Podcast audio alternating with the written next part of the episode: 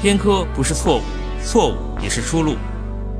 药不治假病，酒不解真愁。宇宙是一个过程，延伸有爱，坍缩不恨。书籍是剪成笔画的线，印在纸上。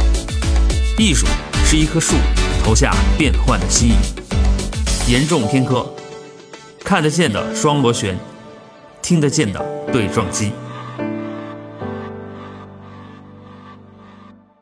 呃，严重偏科的朋友们，大家好。呃，今天来聊天的两位嘉宾朋友，一位是肯塔基大学的罗亮教授，一位是吉林大学的王桂妹教授。欢迎二位。去年的时候呢，呃，我听了罗姐关于自己的新书《呃世界的白蛇》的讲座。呃，王姐主持了那次讲座是吧？是我主持的。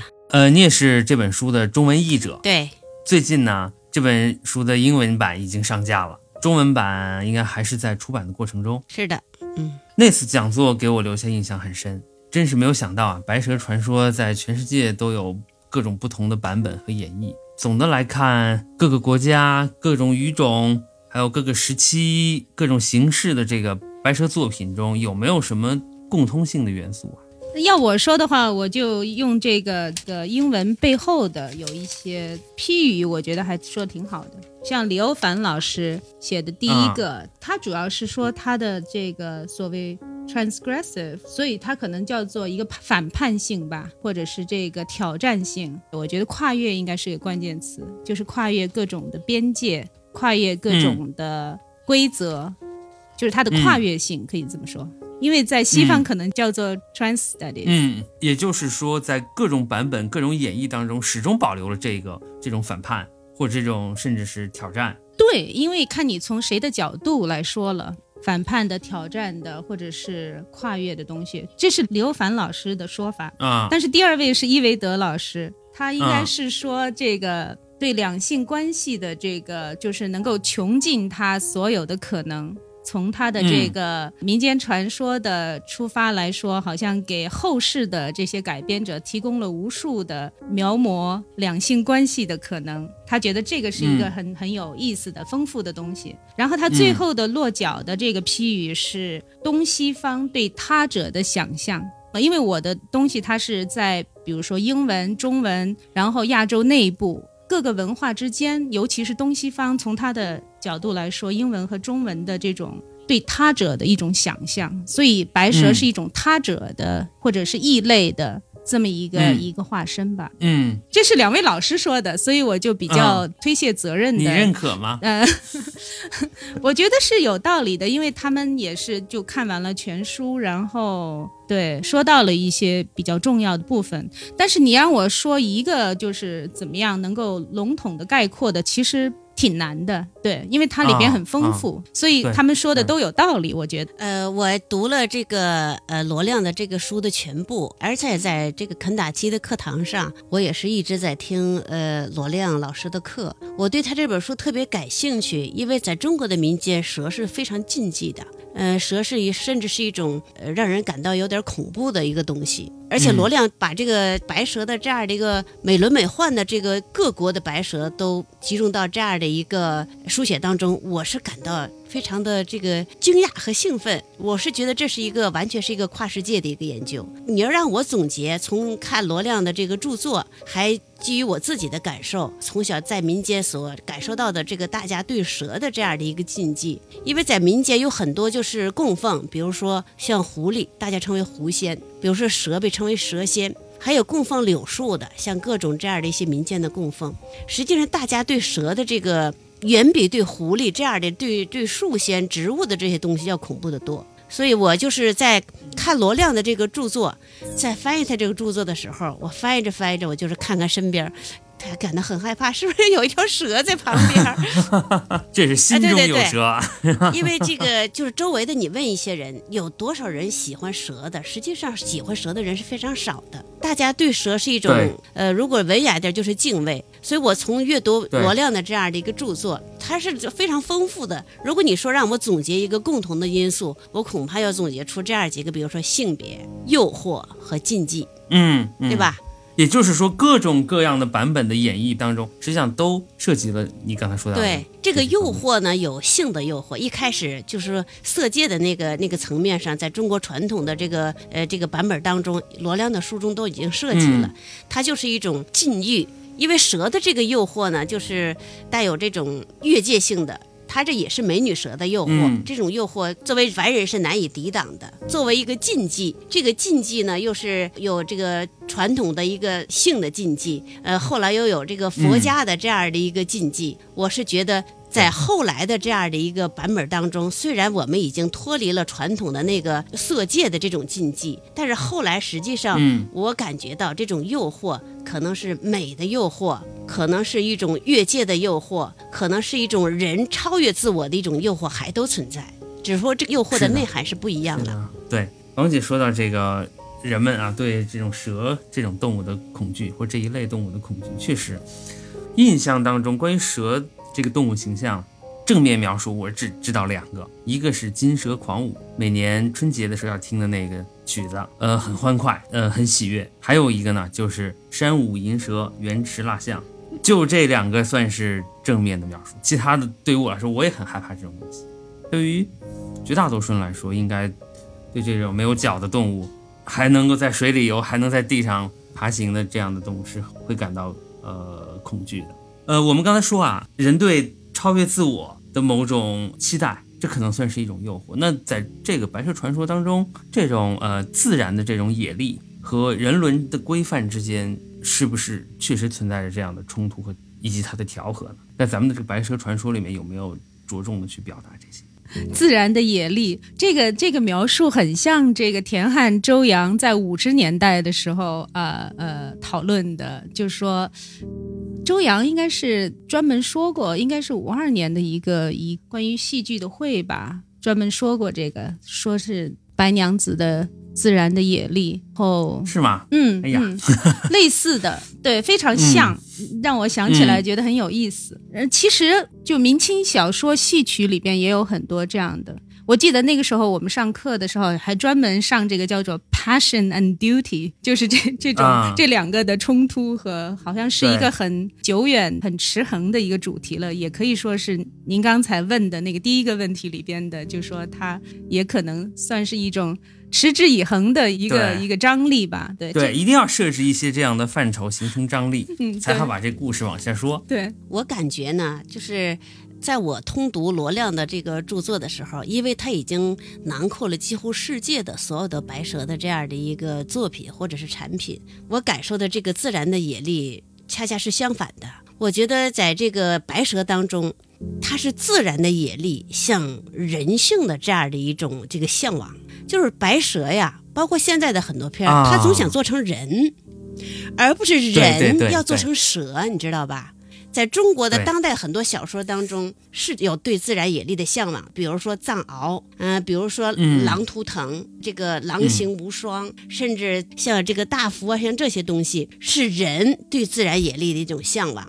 在当代的很多中国作家当中，他们认为人的这个野性啊消失了，对自然的这样的一个力度非常向往，嗯他就写了这样的一个啊对于狼啊这些野性的向往，对于蛇，呃人想变成蛇的可能性，呃。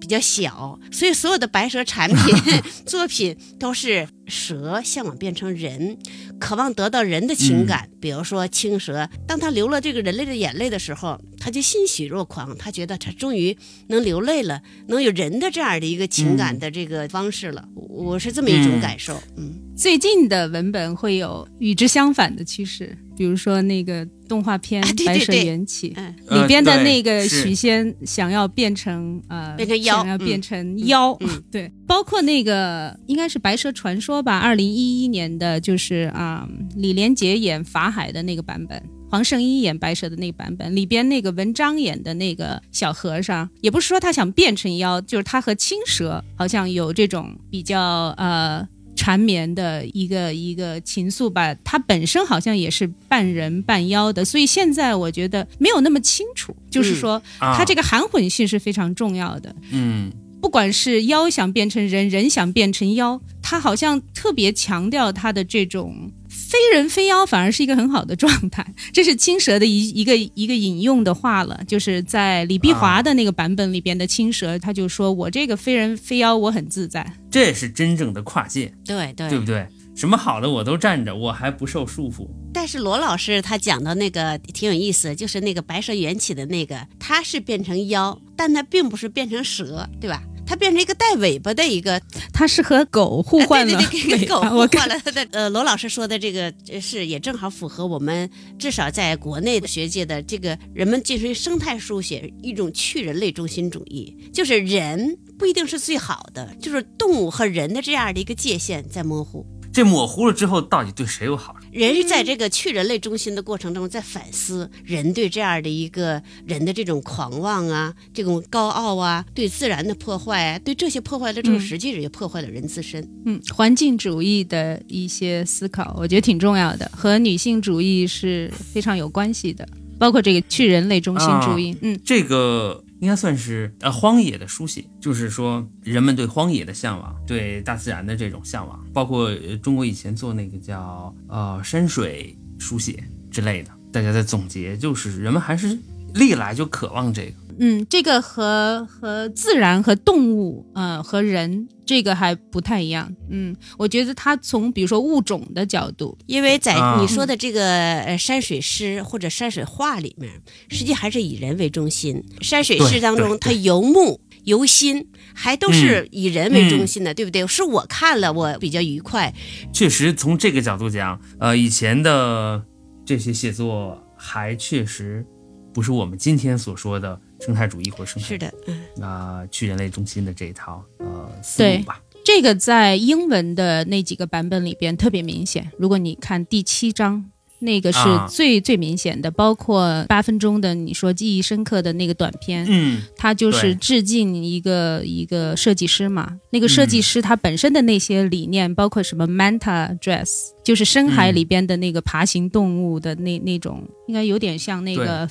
辐射的那种图案，它是表达一种刚才我说的这个女性主义、环境主义和这个去人类中心的是有关系的。对，嗯，他那个服装设计，嗯，呃，舞台表现非常有冲击力，嗯而且很漂亮。对，他在大都会好像创了记录的，他的那个展览好像是呃有史以来最热门的一个展览，因为他的确很有冲击力。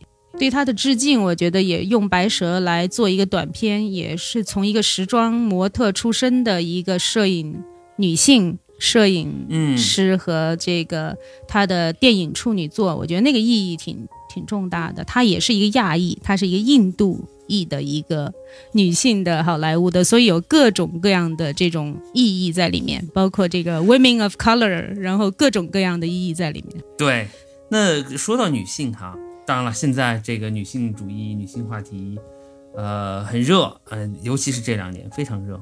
那么在中国历史上，以女性为核心角色的呃典型作品都有哪些呢？除了咱们的《白蛇传》或者《白蛇传说》之外，我觉得在中国的这样的一个呃女性为核心的这个作品当中，实际是投射了男、嗯男性的很多欲望啊、想象啊。不光是古代，一直到现代还是那样的。你看，嗯在这个矛，盾笔下那些女性都是非常丰满的，带有这样的一种现代资本主义色彩的那样的一些健康的女性。你看，在郁达夫的笔下，都是一种非常柔弱的，患着这个肺病的这样的一些女性，都是从传统一直延续下来的男性对女性的一种嗯想象。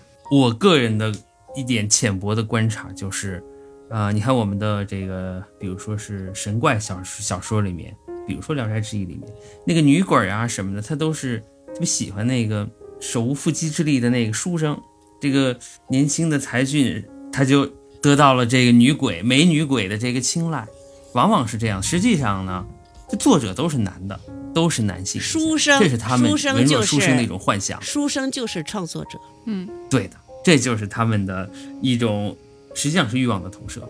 与此相关，我还有一个问题，就是这些以女性为核心角色的作品，他们的作者绝大多数应该都是男性吧，或者说全部。哦，宋元明清肯定了，绝大多数，就看您说的是，就是对吧？从从民国以来，可能会有一些女作家崭露头角，对，但是绝大多数是，如果看白蛇的这个流传，那宋元明清肯定都是男性了，对，所以它是一个以。女性角色为中心，但是，但其实最早它也不是，它是一个 his story，然后才变成 her story。因为最先是这个法海和许仙这种教化的视角，对吧？它根本不是关于白蛇的，白蛇是个配角，它是用来作为诱惑男子的这么一个一个工具，对吧？它本来是一个这种。Didactic 就是警世通言这样的一个一个一个传统里边出来的，所以最后后来才变成白蛇。所以刚才您说的那个以女性角色为主的，它其实本身都不是，它只是后来因为这个舞台和这个读者大家的这种喜闻乐见，然后这个趣味才让它变成了一个蛇女为主的这么一个角色。包括大团圆都是舞台和观众的这个趣味需要所致，对。嗯。但是罗老师的书中也后来提到了当代的女性写作者对白蛇的书写。非常多，是怎么样一个情况？都是女性，当代好像都是女性。这个罗老师非常清楚，有严歌苓啊，包括这个那个短片作制作者都是女性，女性对这个白蛇的创作就有了一种叛逆性、反抗性。李碧华，大家都说他是青蛇的始作俑者，包括那个徐克的电影也是他的这个长篇改的嘛，九三年，嗯，包括田沁鑫导演的这个舞台剧，啊，也是这个李碧华的版本，啊，他的风格也是以女性角色为中心的，再加上青蛇这个就是所谓有点儿怎么说，也不叫鸠占鹊巢，应该叫什么呀？青蛇的这个转身。从第二变成第一女主角的这个这个变身，啊，喧宾夺主，喧宾夺主，对，他是一个一个被认为是他始作俑者，但是其其实这里边有，比如说川剧啊，我觉得王老师可以讲讲这个。我觉得川剧这个剧种可能本身也是就是泼辣的，然后有这种很张扬的一些一些色彩在里边，包括还有变脸，所以它里边用这个生旦净末丑几乎都用完了来演青蛇，包括一个贴旦，对吧？就是相当于配角的，然后还有净丑这些角色都来演青蛇，在川剧里边，对，所以是一个非常丰富的角色。然后他这个很多人认为他是李碧华的。创造，但是其实我觉得也不能都把它当做是当代女作家的所谓神来之笔了。其实它是有很多脉络的，包括在地方戏里边。嗯嗯，就是在罗老师谈在这个书里谈川剧的这个白蛇的时候，我真不知道川剧的白蛇是这么演的。我们知道在四川那个地方是很浪漫的一个地方，大家可以大胆的想象。我觉得四川是一个与众不同的一个地方。你后来重庆我们知道成了陪都之后，它还和整个的这个呃内陆啊，还有了这个更多的接壤。实际上，在我们呃四川以外的这些人的这个心目当中，四川那个地方都是非常有点带有点神秘色彩、带有诱惑色彩、带有浪漫色彩的。所以，他我一看他那里的川剧是演成那个样子，把青蛇青蛇作为一个双性的一个演绎，我又惊讶又不惊讶。因为这这对于川剧来讲，这是一个，这是一个这个正常的；但是对于京剧来讲，这完全是一个 这个非常这个大胆的一个改革。因为在京剧里面，白蛇始终是一个呃白娘子，是一个这个中心的一个一个女女性一个人物。那么青蛇也就是侍女呀、妹妹呀、配角呀，是这样的一个形象。嗯，但无论如何，她这个人物既然立在那里。有这么多的创作的机会，一定还是愿意，总有人去开掘这个表现的空间的。嗯，但是刚才王老师说的的确是对的，就是比如说我用的那个三个英文文本全是女性，就是不管是舞台导演、电影导演、歌剧的这个呃作者和这个策划人吧，嗯，对，都是女性，而且都是有呃，比如说少数族裔的背景，或者是有很多其他的。包容性的女性，这个咱们刚才提到了，呃，徐克九三年的那一部《青蛇》，二位对那部影片印象怎么样？那部的这个青蛇是是张曼玉演的吧？啊，对的，对，王祖贤演的王祖贤白蛇，演的白蛇，是那个赵文卓，对对对。对，现在赵文卓正火呢，啊，我是觉得那披个荆斩棘。那个，因为呃，罗亮是一个专业的这样的一个研究者，我从我这样的一个普通的一个观赏者来看，我是觉得那个青蛇给我的这个冲击力，跟着周星驰的《大话西游》是一样的。就我我我是评价好高啊，啊！评价就是很高。在此之前，我不就是看京剧的白蛇嘛，对不对？那都是非常正统的这样的一个这个这爱情啊，这个反抗法海呀、反抗这种压制啊，最后是大团圆呐、大快人心呐、都是这样的，非常传统的，也是正统的。到了这个里面，我突然看到了这样的一个青蛇，尤其是青蛇，也是张曼玉演绎的也好，那种诱惑呀，那种娇美呀，对，对于这个法海的这样的一个禅师的这样的一个诱，而而禅师本身也是在不断的克制，在佛法和这样的一个诱惑之间的这种挣扎，对我冲击力非常大的。因为如果在现在演的话，把法海演成那个样子，也许有有人就是要要告他辱佛。啊，对呀、呃，已经有好多电视剧被辱佛啊。而下架了。对呀。嗯。是吗？现在对这个对对。对，我们作为一个普通观赏者，觉得很好看，但是作为佛家的或者是弟子，恐怕就是接受不了了。你要知道在，啊。在现代时期，呃，就是写到这个汪静之写了一个，就是这个寺院写了一首短诗，就四句，都是被人批判的，这是非常严重的问题。对，啊，这个实话说，我对嗯、赵文卓饰演的法海那样一种年年富力强的那么一个呃法海形象，我是觉得有点突兀。当时还很小，觉得这是法海吗？这这跟我看了很多遍的《白娘子传奇》张雅芝那个版本里面的法海那老头形象完全不一样。我就觉得，哎呀，这个是不是有点儿啊、过了头，或者说细说的成分很多？当然，我现在觉得他允许你开掘和表现的。我是觉得那样的一个法海是非常好的啊嗯就是原先的那个法海，在某种意义上也就是一个压迫的、压抑的一个工具。那现在这个法海变成了一个佛与人之间的这样的一个有血有肉、有有欲望的这样的一个存在，它表现的深度和表现的宽度、表现的力度都加大了。嗯嗯，就说的对这个佛门弟子形象的这种表现，呃，我总是能想的两句话，就是世间好话佛说尽，天下名山僧占多。这个呢是咱们就是传统戏曲啊，舞台上啊，有的时候说点俏皮话呀，常说这个，实际上是这个是很辱佛的，按照今天的标准，看你怎么理解。他就是在嘲讽。我我我我首先是阿弥陀佛，对所有的宗教都是非常尊重的。我觉得你这句话呢，还有另外的一个理解，就是世间好话佛说尽，有时候劝导啊，就需要循循善诱，唠唠叨叨，不断的在说，他就是要通过嗯讲法劝导，反反复复，这个没有办法。你就是能能取得这个庸众的这样的觉醒是不容易的。天下名名名山僧占多，一开始那些这个比如说苦行僧，他们化缘去建一个寺庙，那可能都是深山老林，并不是有名的这样的一个地区，大家就开始去给这个寺庙烧香去拜佛，慢慢的他成了名胜。他并不是一开始他就有这样的一个一个贪欲，要占一个名山的欲望，大川，在某种意义上是曲解了这个佛意吧，是不是？对，我们这有一个百国兴隆寺，在此之前我是不知道的。这个后来林林林妹妹就是这个陈小旭在这里出家剃度，我才知道有这样的一个寺院。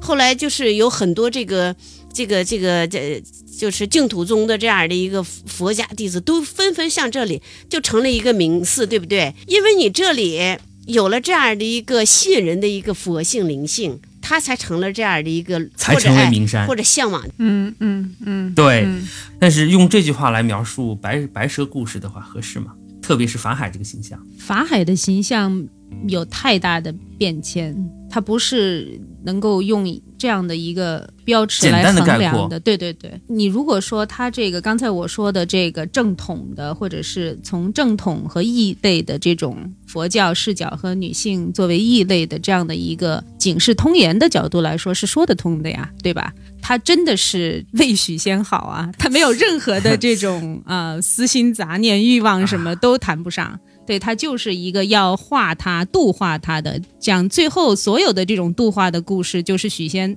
当了和尚，跟着法海出家了，这就是一个成功的度化，对吧？所以这个是的确说得通的，可以从那个正统和异类的角度来说，就像你刚才说的这个呃野力和规范、自然和人伦，也都说得通的，它是一种张力。但是法海的形象，比如说在五十年代以后，这个 Mary Zimmerman 就是依据。赵清阁的版本，赵清阁是五六年的一个小说版，对吧？他的那里边的法海就成了完全是负面的形象，他不但是不是一个善的形象，而且是要害人的形象，是要骗人家香火钱的形象，对吧？他完全是一个在这个反封建的五十年代无神论的这样的一一个场域里边塑造出来的，所以就算是二十一世纪的英文的这个舞台剧。是我最认为贴近原文、最让人感动的一个版本，它照样是带有了这个五十年代共产主义这个无神论的这个痕迹的，是一个非常有趣的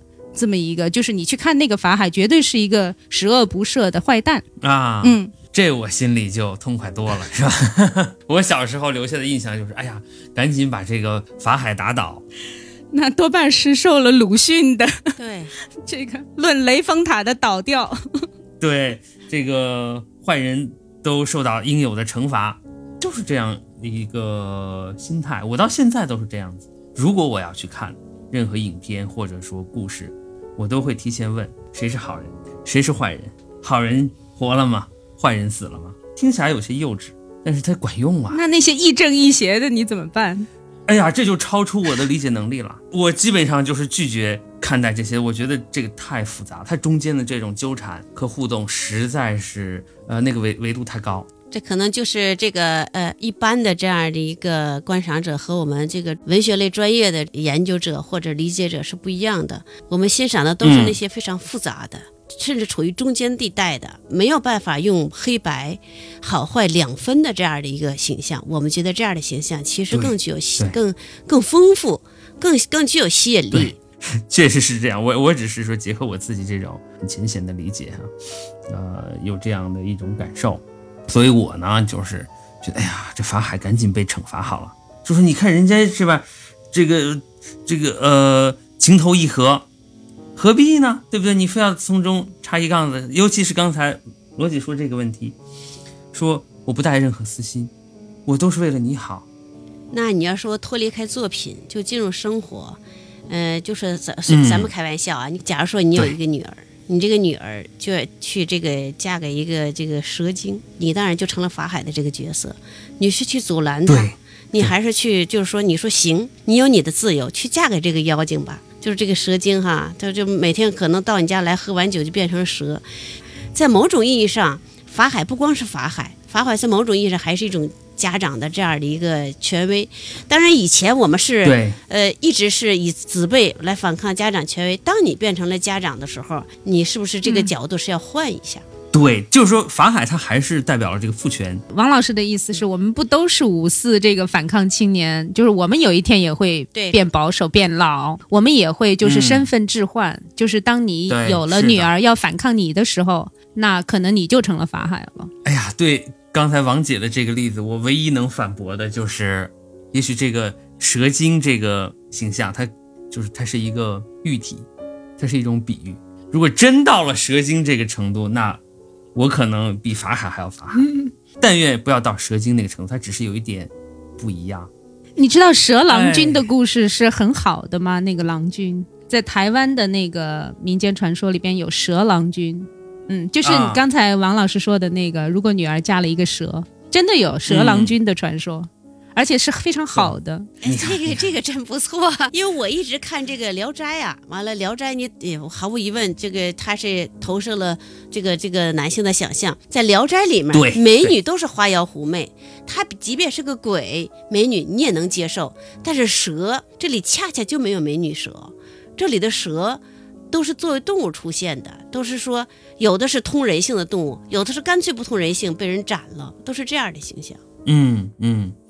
是，那你看各种各样的演绎到现在呢，尤其是今年出的那个动画片，大家也是褒贬不一啊。是说青蛇吗？今年出的青蛇节气。对嗯，这中间就涉及了性别的转换。大家说，哎呀，你这最后白蛇是个男的，这好吧？那我们这个是吧，接受能力或者说是我们这个心态啊，已经放得很开了。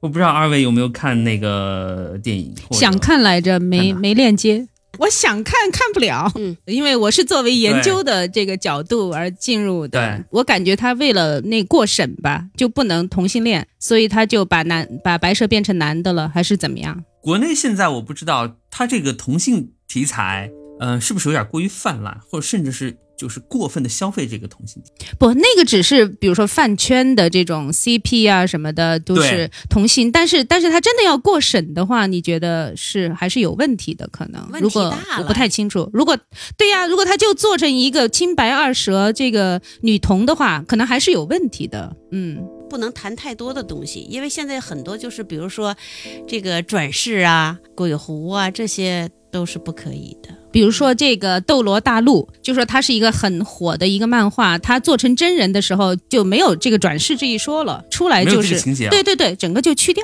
了，没有前身了。嗯嗯嗯对对对。我不知道二位是什么感受，我倒觉得我反倒成为了一个唯物主义，随着时间的推移。我我们在说传说哎，但但是呢，现有的已经过审的这些，我不知道啊，我可能是过于追求简单了吧。穿越呢？王老师，穿越怎么样？李焕英，我们还做过一期关于穿越的、嗯呃直播节目。实际上，我对穿越这样的题材也是持明显的保留态度。不够唯物、啊是吧？嗯，呃，就是它是跟什么有关呢？它跟多重宇宙、平行宇宙有多重宇宙、平行宇宙这个事情，实际上现在在科学界，它变成了什么？它变成了一种宗教。嗯，它不再是科学，因为它根本无法去验证，它反倒提供了一个很好的借口。所以我们经常说什么啊，脑洞不够，平行宇宙嘛。嗯，说不圆了，来一平行宇宙解决这个是什么？就是泛化和庸俗化。那科幻呢科幻更是这样了，但是科幻可能在国内也有很多尺度。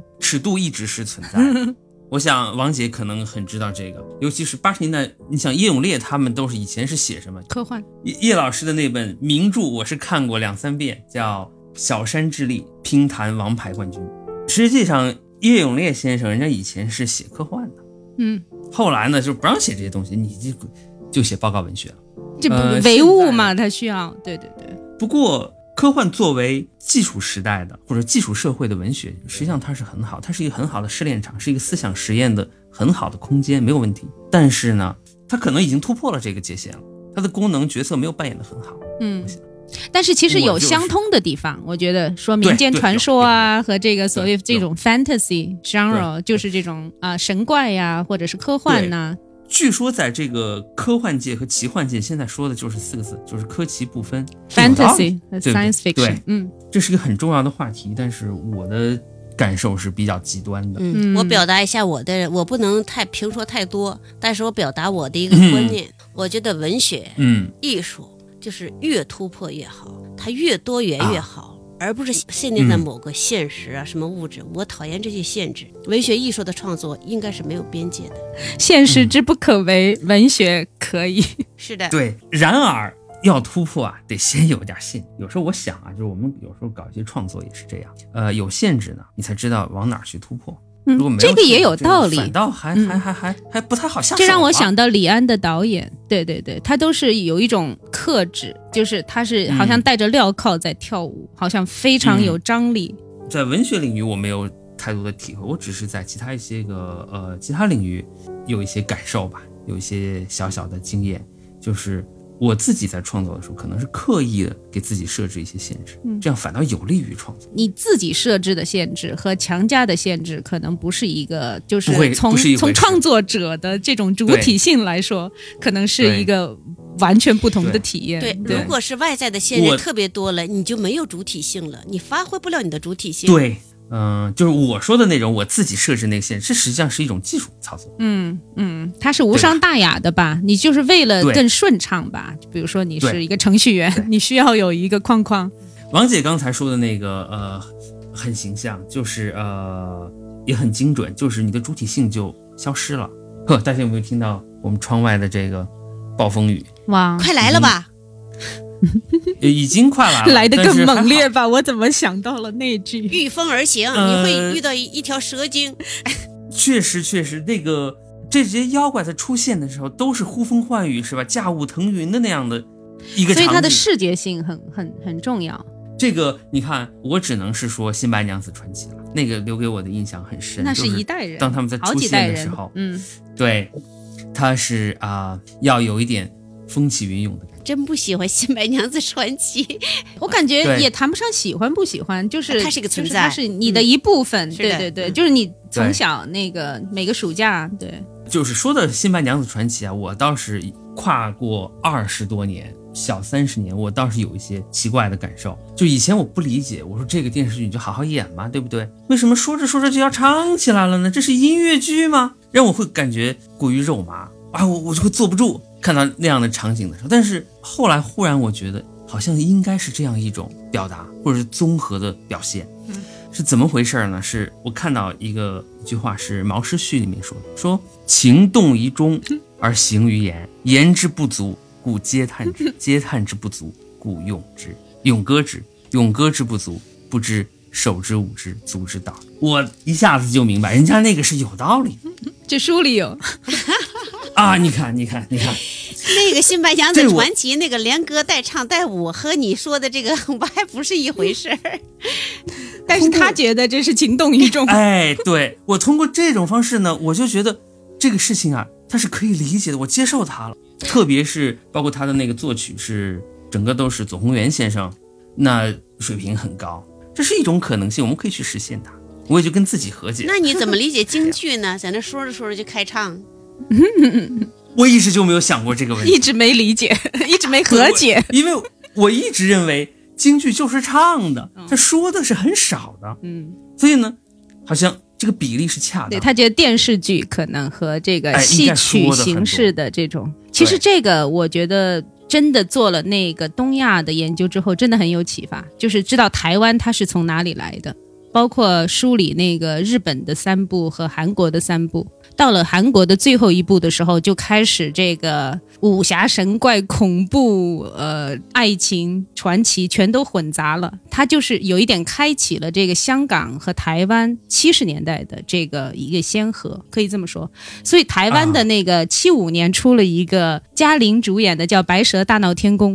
一九七五年台湾版，那个嘉玲是一个京剧的演《白蛇传》的，在舞台上特别有名的，就是既能文又能武的这么一京剧女演员。在她进入这个电影界之前，所以她那个版本里边就有非常多的神怪，还有无厘头，还有武侠，又有喜剧，也有一些宴请。嗯，对，所以那个我觉得台湾它到了七五年的时候就已经有那个了。最后林青霞的版本是七八年嘛，嗯那个据我看是有一点那个台港和韩国合拍的那个味道，是李汉祥主导，但是陈志华是他的这个执行导演的那个版本。这整个下来是和那个六二年的那个林黛的，就是香港邵氏黄梅调的那个传统出来的，所以他那个就是你说一言不合就开唱的那种、那种风格，是那个整个是黄梅调的，但是那个黄梅调你又可以追到五十年代中国大陆的天仙配呀，然后什么女驸马呀。那些，啊，所以这整个就是一个跨越了大陆、香港、台湾、日本、韩国，然后结晶于九二年的台湾电视连续剧的这么一个一个啊东西。嗯所以你可以看到它有很多的脉络，对里边这个戏曲的传统很强的，但是那个黄梅调是比黄梅戏要柔和的，不是嗯。真正的在唱戏，它就是有点像音乐剧，你说的，就啊是是。是，中间插点插曲，是很难理解，对。但是长大了之后觉得，呃它是有这个历史渊源。嗯，包括那个小戏骨，二零一六年的那个，完全就是从那个出来的，对对对对。嗯。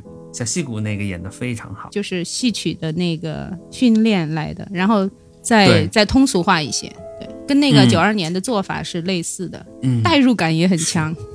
我说到这儿啊，就是小戏骨演的那个《红楼梦》第一集最后那个十秒钟，宝钗看林黛玉和贾宝玉那个眼神简直绝了，那一眼望过去，什么都在那一个眼神里。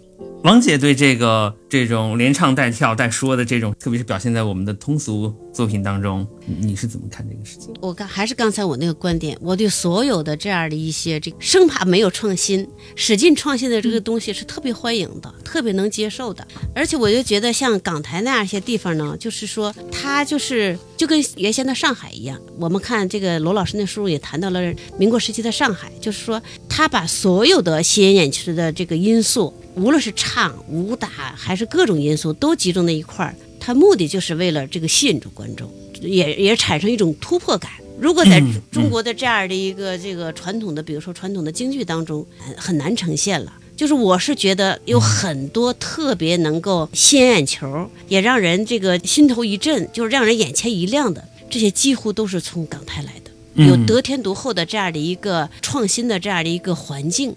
嗯，我是觉但您是在说八九十年代，还是目前还是这种情况？嗯，目前恐怕是差一点儿。我是觉得从八九十年代开放以来，一直我是觉得大陆在从香港台那边在吸取这样的一个创新性的一个营养或者一种灵感。嗯，嗯，那那个我我曾小敏他们那个粤剧《四弟全景声》《白蛇传·情》，七月二十三号上演的，嗯，广东粤剧，嗯嗯嗯，我看了广告，超级震撼。但是我看了他一个访谈，刚才您说的那个，就说很多东西，比如说舞台上能呈现的，但是电影就没法呈现。比如说他踢那个所有人就是包围他的时候。就是水斗的时候，他不是京剧里边也有嘛，就是要把那些枪都踢走啊。嗯中间的那个白蛇的形象，他后来就改了，改成了什么别的操作方式，这个视觉上的效果，让他尽量的达到那种踢枪的那种效果。我对这个武侠的角色、武打的这个成分呢，还是比较在意。比如我们提到反抗，我们提到要突破他的界限，武力应该是一种简单粗暴的，但是有效的方式吧。嗯包括刚才王老师我们说那个踢枪啊什么，就是在舞台上的一些最直观的呈现，也都是这个白蛇呀、青蛇呀、水斗啊，包括这个雄黄阵，其实在上海的时候是一出名戏了。就是这个稻草，就是我们书里边有，就是哪些哪些是名角儿，就是专门演这个雄黄镇的，呃，包括这什么粉菊花呀，有好多当时出名的这个专门就是以这个呃演这些武戏呃为主的一些名角儿。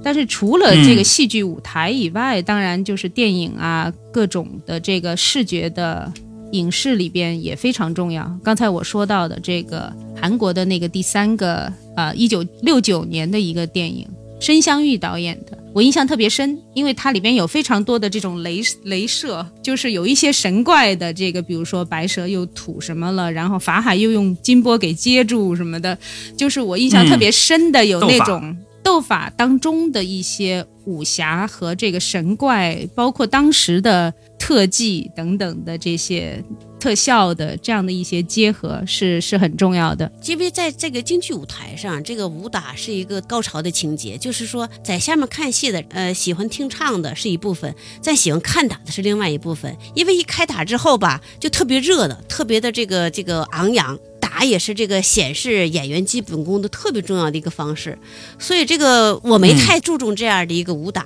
我是觉得在一个京剧舞台上，如果呈现一部大戏，它肯定要开打的这个场面，我们把它当做一个特别重要的这样的一个白蛇的一个情节。我认为这是京剧舞台加上去的，比如像青蛇那样的外在的这个武打，我觉得不重要。我觉得最吸引人的是内心的情与理的这个纠结，或者是情与欲的这样的一个纠结。我觉得这是才真正吸引人的。他即便没有武打，你看青蛇、看法海、看那种这个内心世界的这样的一个展示，我觉得也是很迷人的。加上武打，它是一个流行元素，在京剧舞台上也是一个必要的元素，不加也没关系。因为在很多这个京剧舞台上，呃，情绪的用唱和这个唱念、这个做来表达这个情绪已经足够了。你看何伯那人没有武打啊、但是也很吸引但是人。您明显是看文戏那一波的，呃，对对对，还有一波是看武戏的，对对不对？所以一般到了武戏那个就过去了。哈一般吸引那个外国游客的都是武戏。对，所以，我其实这不是一个一个笑话，就说他在跨越文化的时候，也许武打反而是一个更就是更直接的一种身体的表现，是的它跨越了文字的这种限制。因为比如说你看字幕，因为我们在国外看很多这个中国的戏嘛，跟国外的朋友们一起看，比如说青蛇、白蛇、程派的那个白娘子。张火丁的这个白蛇我也看，就是都是在国外看嘛，然后那个田沁鑫的青蛇也看嘛，所以是还是还是有它的直观的一种一种感染力的。但是我刚才想说的不是这个，我想说的是和特技和这个，比如说这个《白蛇传说》，二零一一年的李连杰演法海的那个版本，这个武打特别戏份特别多，还加了不少。就是加了那个红衣的那个角色，然后还加了文章的那个角色，就里边武打的成分特别多，但是跟特效也有关系。包括这个最新的越剧，就是广东越剧，这个里边也有很多。就是刚才我说他不能踢枪，但是用了别的这种啊、武打的方式。我觉得这个它有自己的传统，比如说香港武打电影的传统，和这个国外对这个中国功夫或者中国的这种所谓武侠的一种传统，这个侠的传统，对我觉得还是还是很有啊，怎么说？这种东西方对他者的想象，引用这个伊伊维德老师，嗯，是的，对是这样。他有嗯更有一种怎么说？尤其在这个侠的方面，就他不只是这个空腹，就是空手道的那种。比如说，你看这呃李小龙和这个卧虎藏龙的区别，对吧？他可能会有更多的对中国文化的这种山水之间，就是水墨画一样的这种诗意的想象。而不只是这种莽夫之勇的那种武打的想象，是的，哎还是可以很有文化蕴含的。对对对，我罗老师说这个我明白了，因为这个留学生来了，大凡在中国，比如说在来吉林大学，领他们去看戏的话，就看《大闹天宫》。嗯，就你看唱，他也看不懂啊，他也没没兴趣啊。所以我觉得这个，如果一个片儿就是以白蛇为主，他如果想走向世界的话，确实得加很多很多的中国元素。你看，以我来看，我看过一个白蛇，白蛇他把河伯那一段唱给拿下去了，我说这什么玩意儿啊，我都不看。哎，这么精彩的一段唱 您，是就 对。对，您是看看文戏那一波的，啊这么精彩的一段。唱，他给拿下去了，那还有什么意思啊？是不是？但是您说中国元素，又让我想起五八年的日本动画片，它到了美国之后变成了熊猫和神奇的蛇，对。然后里边加了很多中国元素，有大熊猫，有小熊猫，有很多这个嗯。室内的设置，对全是中国的红木家具，嗯然后各种中国元素，嗯，对对对，嗯。白蛇拉二胡，对，哎呀，这这个是什么？这就是金刚葫芦妹大战变形金刚。但是那个很优美啊！如果你去看它的话，它是影响了、嗯影响了宫崎骏一代日本动画导演的非常优美的一个东西。它整个做的像一个水墨画或者是这个水彩画那种柳枝、垂柳和这个整个的造型，白蛇非常符合这尤其中国人的审美想象。我觉得带一朵花儿，然后它的这种嗯衣服、中式的这个嗯非常漂亮，是所以它也也有它的可取之处，可能嗯。这这样的融合，或者说是粗鲁一点说，就是大杂烩。那不是，这涉及到你所说的文化穿行还是跨越的问题，这不是大杂烩。呃，如果能做到妥帖，它内内在这个逻辑还是顺畅的，它就合适。所以咱们还是最后还是谈一谈这个所谓的跨文化。我这地方提到跨文化呀，嗯、是上次看了罗老师转发的呃一篇呃就是微信文章，嗯，上面提到就是这个跨文化研究啊，实际上是没记住。因为他到最后的结论呢，我始终没有能够理解，我也很难去复述它。不过我还是想提出这个问题，就是当我们提到跨文化研究或者说跨文化的这样的交流的时候，是什么意思？什么是跨文化呀？这实际上我感觉这是一个很大的问题，这是一个非常大的问题。谁有这个权利来说这是很好的，这是妥帖的，嗯或者来说这个是很糟糕的，这是一个大杂烩。然后大杂烩又有什么不好吗？不知道这个还对，这好像有一种价值判断。有的有的有嗯价值判断，对至少我是去价值判断，我几乎不做价值判断。我能理解。我是觉得，呃，你你你可能对于跨文化，假如说一个文本，呃，一个词语跨文化之后，你觉得它变形了，你觉得它变成另外一个东西，跟原先跟原先的不跟原文化的不一样，你觉得接受不了。但是跨文化本身必须要变形，就像你你翻译李白的诗，你不可能原封不动的把李白的这个翻译过去，还是原汁原味儿。那除非你让李白活了，去去拿英文做一首诗，对吧？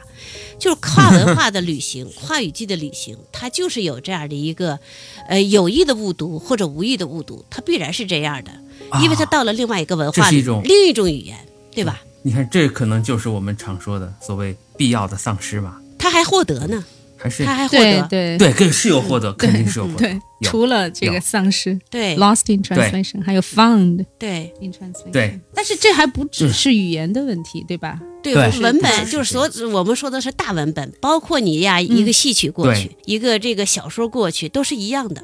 我印象特别深的，我经常说的一个就是说，我看那个 Zimmerman 的《白蛇》是英文的，在乌镇看，它是闭幕戏；然后田沁鑫的《青蛇》是中文的，它是开幕戏。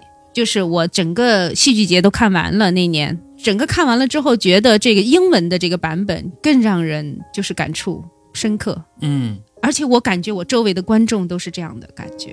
对，虽然他们可能嗯很多要看字幕，嗯对，所以这个嗯并不是说就是跨越了一个语言之后，它真的就变异了，成了什么嗯不好的东西，或者是成了什么怪异的东西。白蛇整个就是这个，如果我们对这个不能接受的话，我们也不要谈什么白蛇了。我觉得，对它它对。对本身的就是一个这么一个比喻而已，它就是一个异类呀、对，对啊，它就是跟我们不一样啊，它可能就是我们不能接受的这么一个很恐怖的形象。刚才最开篇的时候说到的这种我们生理上的这种反应，对蛇的恐惧，我觉得还是包容。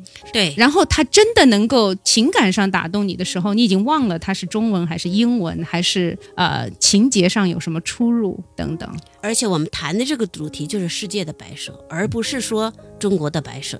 它既然由中国走向了世界，它就是一个多种多样的、五彩纷呈的这样的一个存在。我们不是是不是必须强迫你接受它，我们很乐于接受这样的一个状态。就先入为主这个事情，在各个方面似乎都是，我也可以说它是一道栅栏，也可以说它是一个门，嗯很难说。嗯，每个人都有嗯，虽然我们标榜这个要包容，或者但是每个人都有隐形的或者有形的或者无形的一种一种好恶，嗯，说的好听，有的时候操作起来不是那么容易。是的，嗯我就粗糙一点，因为毕竟我不是做这方面研究嘛，我就是一个普通的观众，那我就简单。但如果说有一天我的审美需要、我的娱乐需要不够用的时候，靠这个东西不满足我的时候，那我可能自己就会主动去放开它。对，也许有的时候就是美，你就已经忘了那那个你的自己的好恶了，你可能被它诱惑了，就它就是一个很美的东西，也许是的，对，你就忘了你你就是讨厌法海了，或者是怎么样。我在等待这样一个法海出现。因为对于我来说，青蛇白蛇这个传说的启蒙，实际上是那个电视剧。嗯，对，这个影响非常大，所以它是一个现代的经典，就是它完全是一个再创造出来的一个经典。就是根本不是到什么冯梦龙啊，或者是什么 什么 一六二四年，对，所以这个是一个很有趣的现象，完全是台湾这个电视连续剧弄的这个家喻户晓的这么一个一个现代的传奇。嗯，是的，所以这个起点不一样，这个出发点不一样啊，它就决定了这这这个进路很不一样。对于我们这一代人来说，可能事实就是如此。但是借着 《世界的白蛇》的出版，我特别期待中文版早点出版，看英文版肯定会比较吃力。我们也都特别期这实话实。说，嗯，不会太快，嗯，所以通过咱们这个节目，实际上今天已经谈到了书中很多的思路，或者说它的内涵、它的外延，我们还是触及了一些。